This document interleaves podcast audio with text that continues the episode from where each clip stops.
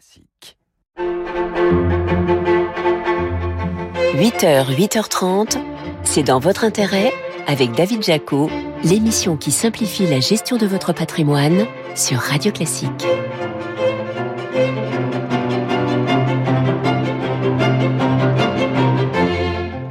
Bonjour, ravi de vous retrouver pour un nouveau numéro de C'est dans votre intérêt sur Radio Classique. Au programme de cette émission, on vous parlera du crédit immobilier et les Français qui espéraient un petit coup de pouce pour emprunter vont être déçus. Les règles d'octroi de prêt ne bougeront pas ou très très peu, vous verrez. Et puis votre invité, ce sera Audrey Koenig, la directrice générale de Natixis Wealth Management. On lui demandera quels sont les services, les conseils et les placements qu'on est en droit d'avoir quand on est client d'une banque privée. Enfin, les produits structurés qui vous promettent 5 à 7% de rendement par an et une protection du capital ont retrouvé de l'attrait avec la remontée des taux d'intérêt. On vous donne leur mode d'emploi en fin d'émission. C'est dans votre intérêt le récap avec CPRAM. CPRAM, investir, c'est agir. Mais d'abord, retour sur les infos patrimoniales clés de cette semaine avec vous, Laurent Grassin. Bonjour Laurent. Bonjour David. Directeur de la rédaction de Boursorama. Vous voulez commencer par un rappel à l'ordre de bourse, David. Un rappel à l'ordre de bourse. Oui, parce que le rapport du médiateur de l'AMF, édition 2022, a été publié récemment et on y retrouve toutes les sortes de litiges auxquels le dit médiateur, qui est d'ailleurs une médiatrice en passant, doit trouver une solution. Plus de 2000 dossiers traités l'année dernière tout de même et 54% statués en faveur des épargnants. Bon, qu'est-ce qu'on retrouve dans ces 2000 dossiers? Ah, Dans le détail, le plus grand nombre de litiges intervient sur les PEA, notamment sur la complexité parfois excessive du transfert du dit plan d'épargne en action d'une banque à l'autre ou encore sur l'épargne salariale salariale euh, dans le cadre des blocages anticipés. Mais savez-vous ce qu'on y retrouve aussi? Eh ben, si vous avez bien suivi depuis le début, des problèmes autour des ordres de bourse. Ah, dans le mille, quelle perspicacité affûtée dès le matin, David. Encore trop d'investisseurs ne maîtrisent pas complètement les ordres de bourse qu'ils utilisent. Et je ne parle même pas des plus complexes, les ordres séquences ou les ordres triples. Je m'arrête là parce que je suis en train de coller la migraine à certains de nos auditeurs. Non, je parle simplement d'ordres ben, simples, justement, notamment des ordres au marché dans lequel vous décidez d'acheter un titre, la plupart du temps une action, mais sans aucune maîtrise du prix auquel vous allez l'acquérir. Aïe aïe aïe, d'où le risque de mauvaises surprises. Eh oui, c'est ce qui est arrivé à un investisseur cité dans le rapport lors d'une introduction en bourse qui s'est retrouvé à débourser bien plus qu'il n'avait sur son compte. Alors à tous les boursiers et boursières qui nous écoutent après une sieste dominicale bien méritée, révisez vos ordres de bourse, bien les comprendre et les maîtriser, c'est s'éviter peut-être de grosses pertes financières. Bon, en tout cas, s'il y a bien un sujet sur lequel les Français ne veulent pas se tromper, c'est sur l'âge de leur départ à la retraite. Oh là là là là, ils fument ils fument les serveurs du site info-retraite.fr. Depuis lundi, ce site permet d'obtenir une estimation officielle de son âge de départ en retraite qui prend en compte, eh ben oui, les nouveautés introduites par la réforme qui entrera en vigueur le 1er septembre. Et ce n'est pas tout, vous pouvez obtenir le nombre de trimestres nécessaires pour avoir une pension à taux plein et le montant estimé de votre future pension en fonction des diverses hypothèses. Et donc gros succès. Oh là là, pensez-vous, plus de 500 demandes par minute, soit plus du double de ce qui était attendu, alors ne soyez pas surpris si le site connaît quelques ralentissements. Bon, Laurent, avouez, quel âge pour vous? Ah David, je ne l'ai pas faite ma simulation parce que quelque chose me dit que vous et moi avons encore le temps de voir des réformes venir avant d'y arriver à cette fameuse retraite. Bon, pas une semaine sans qu'on évoque un sujet lié de près ou de loin à la transition énergétique. Et là, euh, c'est pour une bonne nouvelle. Tiens. Oui, on se rassure, ce n'est pas pour vous parler de l'apparition d'un énième nouveau diagnostic énergétique, mais d'un coup de pouce supplémentaire. Bon, tout de suite, c'est plus sympathique euh, quand c'est dans ce, dans ce sens-là et donc dans le bon sens. Euh, quel est l'objet et le montant de ce coup de pouce? Alors, en ligne de mire, le remplacement des chaudières fuel ou gaz, concrètement la prestation d'accompagnement des ménages les plus modestes, qui s'appelle Mon Accompagnateur Rénov, sera entièrement prise en charge. L'aide va passer de 1200 euros actuellement à 2000 euros. Si on compte environ 90 000 rénovations actuellement, le gouvernement souhaite passer la barre des 200 000 rénovations d'ampleur d'ici 2024. Euh, L'enveloppe totale débloquée se monte à 300 millions d'euros. Bon, avec cet objectif annoncé à terme d'interdire l'installation de nouvelles chaudières à gaz. Eh oui, on n'est pas encore, David, tant la mesure est controversée et surtout quand on connaît le prix d'une pompe à chaleur, hein, parfois c'est quatre fois plus cher, mais oui, les choses commencent à se préciser pour les 12 millions de foyers qui chauffent au gaz en France. Ça fait encore 40% des ménages on évoque la date de 2026 après une rituelle concertation avec les professionnels. Inutile de dire qu'on va surveiller ce sujet comme le lait sur le feu de la gazinière. Bon, on termine sur cette folle progression cette semaine en bourse. David, on dit souvent que la bourse n'est pas un casino. Mais casino en bourse, eh bien, ça décoiffe comme la, la roulette. Hein. Euh, plus 10% lundi, plus 21% mercredi. Très endetté, le distributeur aiguise les convoitises euh, du trio d'hommes d'affaires Xavier Niel, Mathieu Pigas et Moise Alexandre Zouari, mais aussi du milliardaire tchèque Daniel Kretinsky et Auchan, ah bah oui, ne serait pas insensible au dossier. Le dossier, d'ailleurs, est devenu très spéculatif, encore plus sur rallye maison mère du distributeur, plus 122% lundi, plus 39% mercredi. Attention quand même, comme au casino, de ne pas y laisser sa chemise. Hein. Chemise que l'on pourra racheter éventuellement chez Casino. Là, la boucle sera bouclée. Bien vu. Merci à vous pour ce récap de la semaine. Laurent Grassin, directeur de la rédaction de Boursorama. Merci David. Allez, on parle crédit immobilier à présent, dont les conditions d'emprunt étaient très légèrement assouplies par les autorités cette semaine. C'est dans votre intérêt, les clés de l'immobilier. Et oui, les règles d'octroi de prêt immobilier ne bougeront pas ou peu. Ainsi, on a décidé cette semaine le Haut Conseil de stabilité financière piloté par Bercy et la Banque de France. Ludovic Osieux, bonjour. Bonjour David. Directeur associé chez Artemis Courtage. Il faut d'abord rappeler que les banques n'ont pas les mains libres quand elles prêtent.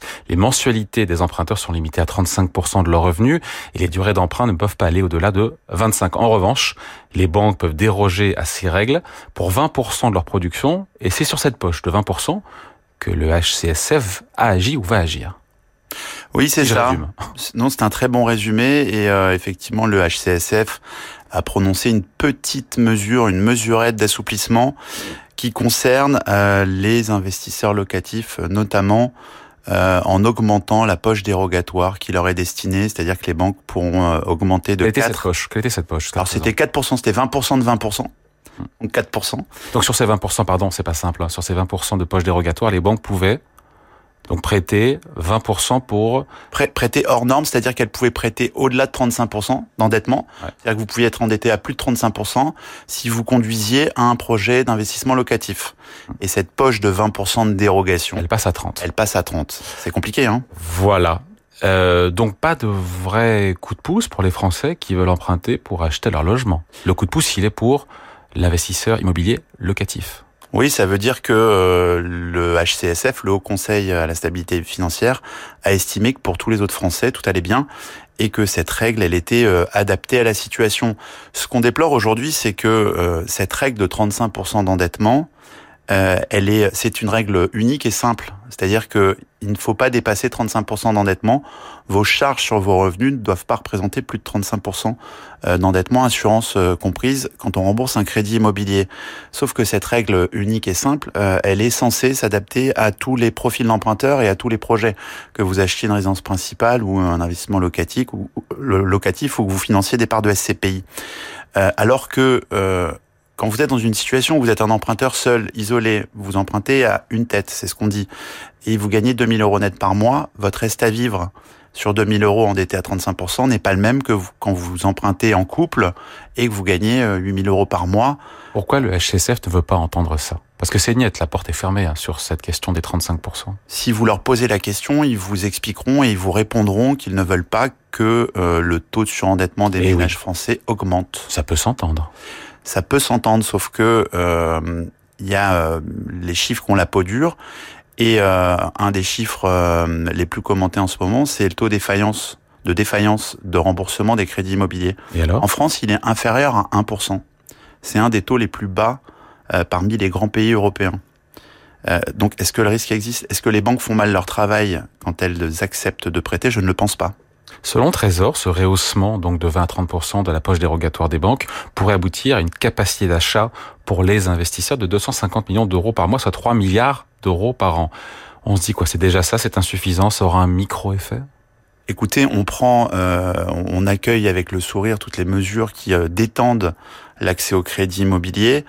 Euh, il y avait des, des, barrières qui étaient effectivement très élevées pour les investisseurs locatifs et, et on est ravi que cette poche dérogatoire soit augmentée on aurait espéré euh, de. On vous sent déçu, hein. Oui, je suis déçu parce que, alors je suis déçu, j'attendais pas grand-chose, donc il euh, n'y a pas de frustration et, et, pas une grosse déception, euh, mais il y a toujours quand même une lueur d'espoir en attendant le, communiqué de presse de, à l'issue d'une réunion du HCSF. Et je suis déçu parce que euh, ce qui aurait été le plus efficace, effectivement, ça aurait été de jouer sur le reste à vivre, parce que les situations sont pas identiques pour tous les Français et qu'il n'y a pas de, de situation de surendettement. Les propriétaires en France euh, représente une infime minorité des gens surendettés. C'est-à-dire que les propriétaires d'un crédit immobilier qui remboursent un crédit immobilier pour rembourser notamment leur résidence principale euh, sont parmi les, les, les, moins surendettés et les moins représentés dans cette catégorie euh, chez les Français. Pourquoi, pourquoi les priver d'accès au crédit quand de toute façon, à la fin, ils remboursent dans, 80, dans plus de 99% des cas leur crédit? Donc ce n'est pas l'ouverture des vannes du crédit comme vous l'auriez souhaité c'est loin, la production de loin de le dire. Est en berne. La production de crédit est en berne. Alors on, on atteint un, un, pseudo plateau. Ça fait en tout cas deux mois qu'on a une production de crédit aux alentours de 14-15 milliards d'euros.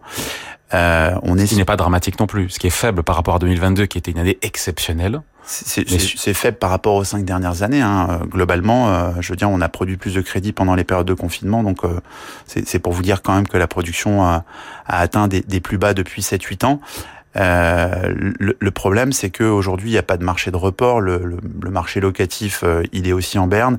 On construit pas de logements et on distribue pas de crédit pour euh, pour financer de l'ancien. Donc le, le logement va pas très bien aujourd'hui quand même. Dans les ajustements, les avancées techniques du HCSF, il y a le fait que les banques puissent désormais piloter sur plusieurs trimestres cette marge de flexibilité de 20%. C'est aussi une bonne chose, ça. Hein c'est une mesure très technique euh, qui, est, qui, est, plutôt favorable. Ça veut dire concrètement que si euh, des banques dérochent pendant un trimestre euh, au-delà de 20% et que euh, sa flexibilité elle est à 25%, ça veut dire que le trimestre d'après, elle pourra faire 15, ça fera 20 en moyenne sur deux trimestres.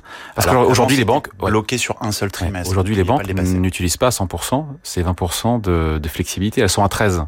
Mais parce qu'elles s'autocensurent un petit peu elle s'auto-censure pas en fait. Le problème de cette poche de 20%, c'est qu'elle est divisée en sous-catégories, qu'il y a tellement de sous-catégories qu'elle se perd et moi aussi, alors que je suis un expert du crédit immobilier. Donc c'est très difficile de piloter des sous-catégories et d'arriver euh, comme ça au, au, plancher de dérogation d'une sous-catégorie. On parlait des 20% des 20% tout à l'heure pour euh, les investisseurs immobiliers. Ça fait 4%. Bon bah quand vous êtes à 3,4 et que toutes les sous-catégories comme ça, vous les vous arrivez à 0,5%, à la fin vous êtes à 13% au lieu de 20%. Euh, c'est trop compliqué. Euh, l'exception est trop compliquée. Le principe est trop simple et les exceptions sont trop, trop, trop compliquées. Donc décrochant, en tout cas, on finit là-dessus. Un crédit immobilier sera plus simple pour les investisseurs locatifs, mais, pas pour, mais pas pour, les primo-accédants euh, à qui les hausses d'auto font mal, on sait. Hein. Non, ça ne dégrippera pas effectivement l'accès au crédit. Pour les primo-accédants, c'est euh, quand même le, le, la catégorie d'emprunteurs qui, euh, qui dégrippe un marché et euh, ça ne sera pas euh, plus simple pour financer sa résidence principale. Allez, merci à vous, Ludovic Usieux, directeur associé chez Artemis Courtage. Merci David. Allez, on parle à présent de banque privée avec votre invité. C'est dans votre intérêt, l'invité. Et votre invité ce matin sur Radio Classique, c'est Audrey Koenig, la directrice générale de Natixis Wealth Management. Bonjour. Bonjour à tous. Bonjour David. Bon, on va parler de banque privée car vous êtes euh, celle de Natixis euh, et on se dit, on le sait, qu'une des premières missions qu'on attend d'une banque privée, euh, c'est de protéger le capital, le patrimoine de ses clients. Et là, on se dit, avec une inflation qui a été de 5% l'an dernier et sûrement presque autant cette année, est-ce que vous avez le sentiment de la mission accomplie, est-ce que vous avez préservé le capital de vos clients aisés et fortunés alors on a on a essayé de préserver, on a surtout essayé d'anticiper et on essaye de, les accompagner dans les changements qu'il faut faire quand, quand l'inflation effectivement remonte sur les niveaux qu'on connaît depuis ces derniers mois. Bon, il y a cette crise sanitaire, cette remontée euh, violente des taux, le retour de l'inflation. Est-ce que tout ça a rendu, j'ai envie de dire, des clients plus prudents dans la gestion de leur patrimoine Oui, parce que euh, avec des taux d'intérêt qui remontent, euh, ben vous êtes, vous avez juste des placements qui vous sont proposés où vous n'avez pas besoin de prendre trop de risques. Donc euh, il y a eu une réallocation euh, bah, vers du produit sans risque, hein, donc des comptes surlivrés basiquement, euh, des portefeuilles obligataires. C'est le grand retour des comptes à terme. C'est le grand retour des comptes à terme. C'est Tant mieux d'ailleurs. La grande innovation, mais c'est du grand retour des comptes à terme. Ouais, Aujourd'hui, on peut avoir du 3 à 4 hein, sur des comptes à terme par an, garantis sur 3-4 ans, c'est ça? Garantie sur 3-4 ans, et vous avez même des choses qui rapportent peut-être un petit peu moins, de l'ordre de 3 ou 3,5, mais qui restent disponibles au jour le jour. Voilà. Euh, et donc cette remontée des taux d'intérêt, donc ça donne de l'attrait de nouveau, on l'a dit, aux produits à la fois monétaires, obligataires. Euh, on, on parlait la semaine dernière des fonds obligataires à échéance, c'est mmh. aussi quelque chose qui, euh, que vous proposez avec euh, des obligations de bonne qualité qui versent des coupons, euh, de la visibilité sur le rendement, s'il n'y a pas de défaut, encore une fois, sur les titres qui sont sélectionnés. Mmh. Alors le principe, c'est d'être euh, sur des portefeuilles très diversifiés, ce qui permet effectivement de faire face à une éventuelle faillite, on va dire, d'un émetteur. Mais contrairement à ce qui s'est passé il y a quelques années, tous ces fonds-là maintenant sont plutôt sur des actifs très sécurisés, ce qu'on appelle de l'investment grade, qui permet d'avoir des taux de rendement plutôt attractifs sur des durées, allez, on va dire 4-5 ans maximum. Bon, euh, après il y a les marchés boursiers qui sont euh, en nette hausse depuis le début de l'année, Audrey Koenig.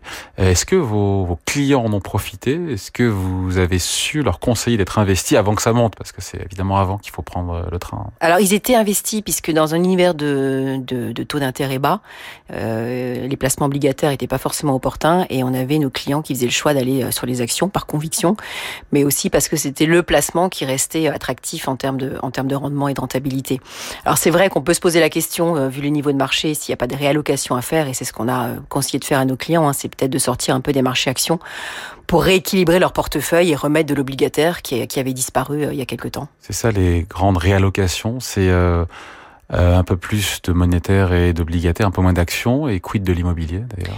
Alors l'immobilier, effectivement, est dans une situation qui est plus euh, qui est plus délicate, hein, parce qu'on sait tous que euh, avec des remontées de taux, on n'a pas encore assisté à une baisse du marché immobilier. Alors il y a encore des niches hein, qui demeurent, euh, par exemple les entrepôts, la logistique, qui restent sur des niveaux de valorisation assez attractifs. Maintenant, l'immobilier, on pense tous que ça va peut-être corriger ou en tout cas souffrir à court terme avec un crédit immobilier qui s'est un peu raréfié. Et dans vos allocations d'actifs, vous avez oublié le non coté, qui demeure une classe d'actifs qui qui qui a de l'intérêt. Est-ce que c'est vrai, toujours vrai, qu'en banque privée, on trouve des placements plus performants, plus exclusifs que ce qu'on peut trouver en banque de réseau, sur Internet? Alors, je sais pas si c'est plus performant ou plus exclusif. Il y a déjà deux choses. Je pense que c'est souvent des placements qui sont avec des tickets d'entrée un peu plus élevés qui permettent de réduire les frais, les frais de gestion. Donc là, vous avez euh, directement un impact sur le rendement.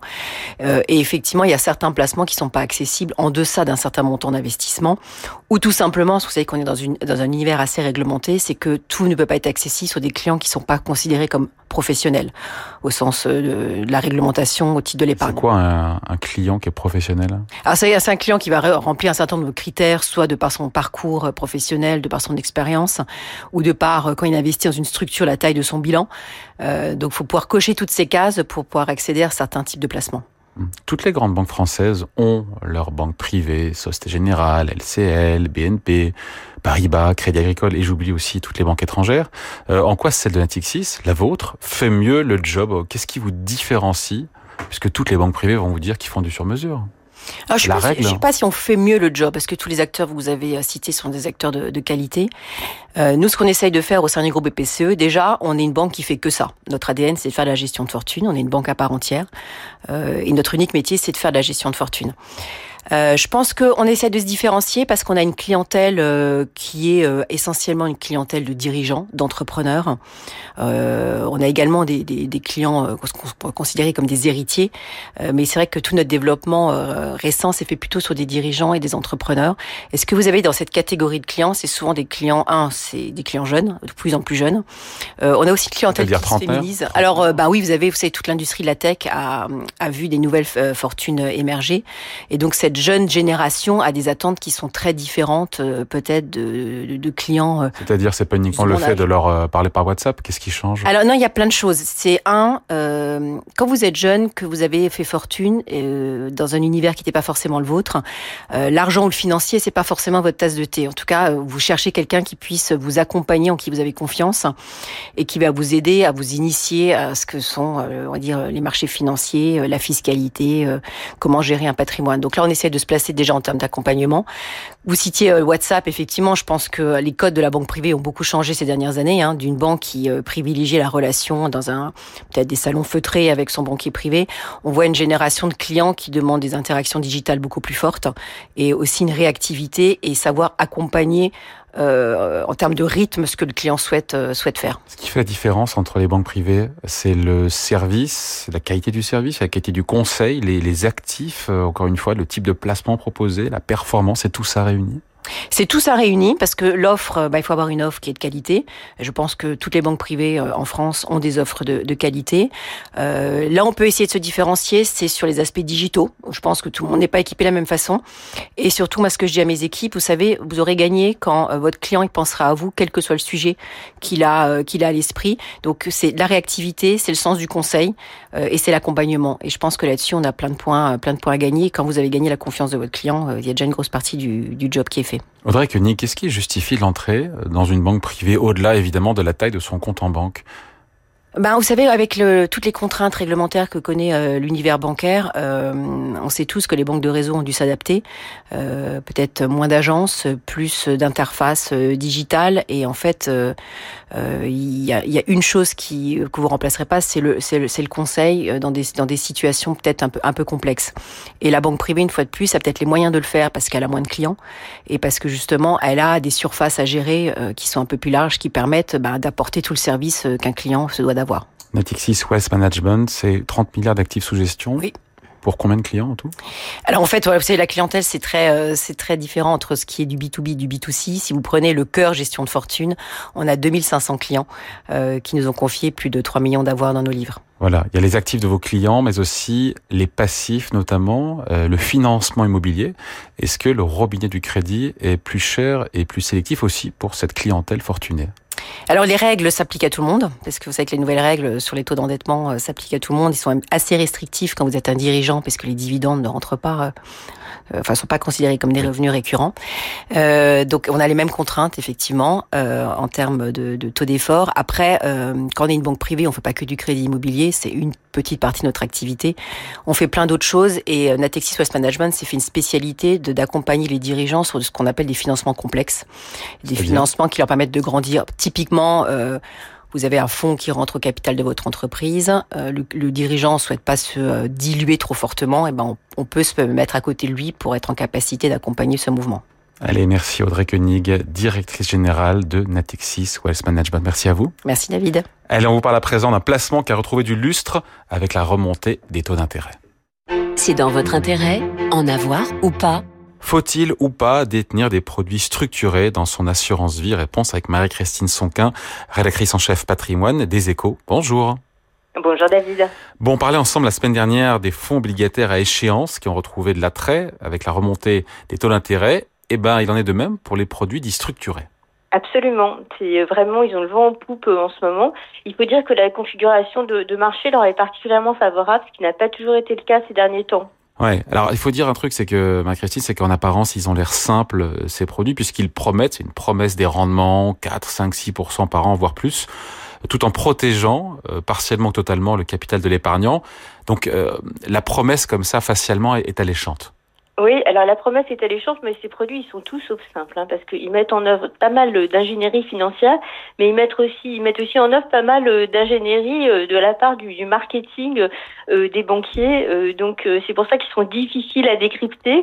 Et ce qui est pas évident pour l'épargnant, c'est qu'il y a de très bons produits dans ces fonds structurés, mais il y en a aussi qui sont pas à retenir parce que il y a trop de frais, parce que ils sont difficiles à comprendre, parce que justement les indices qui sont les sous-jacents sur lesquels ils sont appuyés sont pas très avantageux pour pour l'épargnant. Donc il faut faire très attention au choix de ces produits structurés. Bon, on soulève un peu le capot ensemble, encore une fois. Euh, en apparence, c'est simple. Quand on soulève le capot, c'est plus complexe. Expliquez-nous leur mode de, de, leur mode de fonctionnement, encore une fois, au-delà de la performance en apparence alléchante. Alors, il y y a, deux piliers en fait hein, dans ces produits structurés. Vous avez un pilier qui est euh, celui qui est sur les taux d'intérêt. C'est celui qui va servir de garantie, c'est celui euh, qui va servir de coussin de sécurité. Alors, pourquoi on dit que euh, la période est propice en ce moment? Eh bien, parce que justement, euh, les taux euh, ont beaucoup monté. Quand les taux étaient bas, c'était pas facile de s'appuyer euh, sur cette, ce coussin de sécurité parce que les, les, taux ne rapportaient rien. Aujourd'hui, vous avez des taux qui rapportent donc c'est très facile maintenant euh, pour euh, des, des, financiers de construire ces produits parce qu'ils ont une partie taux solide. Et puis l'autre partie, ça va être des options. Et alors ces options, ça va être des paris sur les marchés à la hausse ou à la baisse. Donc ce qui est intéressant avec ces produits structurés, c'est que vous pouvez euh, tirer parti non seulement d'une hausse des marchés, mais aussi d'une baisse des marchés. Donc c'est intéressant lorsque les marchés sont volatiles. Et alors avec cette partie qui va être euh, fondée sur la volatilité des marchés, vous allez tirer parti en fait de chaque mouvement parce que euh, euh, ce qui est intéressant, c'est que ça fonctionne en fait un peu euh, comme, comme un contrat d'assurance en fait. Euh, c'est comme si ces options c'était des primes d'assurance. Et alors évidemment, plus vous avez des risques sur les marchés, plus le prix de l'assurance va être élevé, puisque vous avez de, de, de chances que l'événement arrive.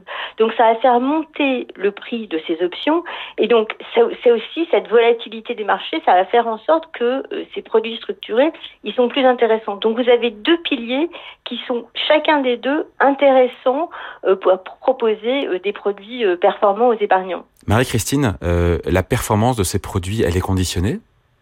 Oui, bien sûr, parce que euh, ces produits ils sont fondés sur des indices.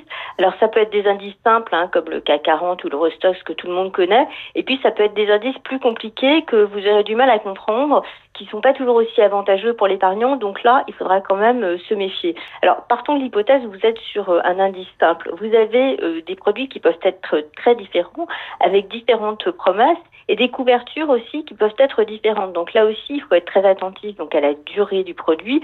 Est-ce que vous allez vous engager pour 4 ans, 5 ans, 6 ans, euh, 8 ans ou euh, est-ce que est-ce que vous aurez les, moyens d'attendre euh, que euh, euh, justement le, temps se déroule ou est-ce que vous aurez besoin d'argent avant? Il faut savoir que vous êtes un peu bloqué avec ce type de produit. Donc ça, ça, ça fait partie des choses auxquelles il faut faire attention. Et puis, si l'indice n'évolue pas favorablement, vous allez être couvert, mais vous n'allez pas être couvert à 100%. Vous allez être couvert, par exemple, jusqu'à 30% de baisse de l'indice ou 40% de baisse de l'indice, voire pour certains produits, 50% de baisse de l'indice. Mais si c'est au-delà, eh bien, vous ne serez plus couvert.